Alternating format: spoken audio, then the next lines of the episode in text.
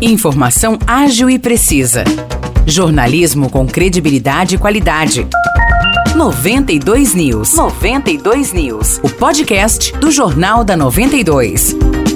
Olá, eu sou Morris Projan e a partir de agora você fica bem informado sobre as principais notícias do dia em nossa cidade e região. No episódio 489 do podcast 92 News, você confere. São João da Boa Vista confirmou na tarde de ontem mais uma morte causada por complicações da Covid-19. Agora o município soma 374 óbitos desde o início da pandemia. Dessa vez, a vítima é uma mulher de 71 anos, moradora de São João, portadora de diabetes mellitus e hipertensão arterial. Os sintomas começaram no dia 13 de julho, realizando a coleta de exame de antígeno na mesma data, com resultado reagente. A mulher faleceu no dia seguinte. Segundo informações da Vigilância Epidemiológica, a vítima havia sido imunizada com três doses da vacina contra a Covid-19. Com relação a pacientes internados, há um sanjoanense na UTI de Mococa. Não há hospitalizados na Santa Casa e nem na Unimed de São João da Boa Vista.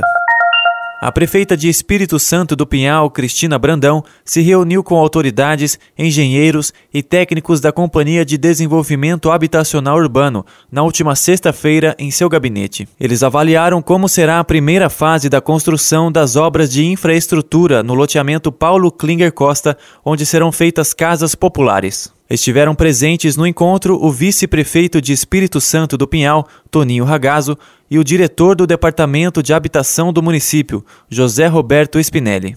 O diretor técnico do CDHU, Agnaldo Lopes Quintana Neto, afirmou que as construções das casas populares devem começar no final de agosto. O diretor técnico do CDHU, Agnaldo Lopes Quintana Neto, afirmou que as construções das casas populares devem começar no final de agosto. A Prefeitura de Vargem Grande do Sul, com apoio do Departamento de Ação Social, informou que as inscrições para cursos gratuitos do programa Fortalecendo a Família começam segunda-feira da semana que vem, dia 25 de julho. Para participar, é necessário ter 16 anos ou mais. Os interessados devem apresentar no ato da matrícula cópias do RG, CPF e comprovante de residência, além de preencher a ficha no cadastro único. Os cursos oferecidos são corte e costura básico, depilação, tricô, biquinho em crochê, design de sobrancelhas, crochê em barbante, pet appliqué, variedades em crochê e bordados. As datas, horários e quantidade de vagas de cada curso você confere no Facebook da Prefeitura de Vargem Grande do Sul. As inscrições, que vão até o dia 8 de agosto, devem ser feitas no Centro de Acolhimento e Capacitação das Famílias Sueli Gambaroto Mortais, localizado na rua 1 de Maio, número 359, no centro,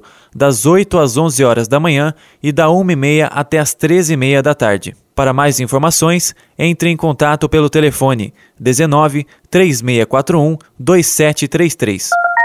A Prefeitura de São João da Boa Vista informou que está encerrada a segunda fase do projeto Boa Vista para São João, realizado em parceria com o Instituto Rita Lobato, que oferece cirurgias gratuitas de catarata e pterígio para a população. Com isso, os números de atendimentos ganharam uma atualização. Entre os dias 4 e 16 de julho, foram feitas 610 cirurgias de catarata e 35 de pterígio. No total, desde a primeira fase da campanha Boa Vista para São João, a prefeitura informou que 1.259 pessoas já operaram a catarata e 62 receberam a cirurgia de pterígio. Os destaques de hoje ficam por aqui. Valeu e até o próximo episódio do nosso podcast.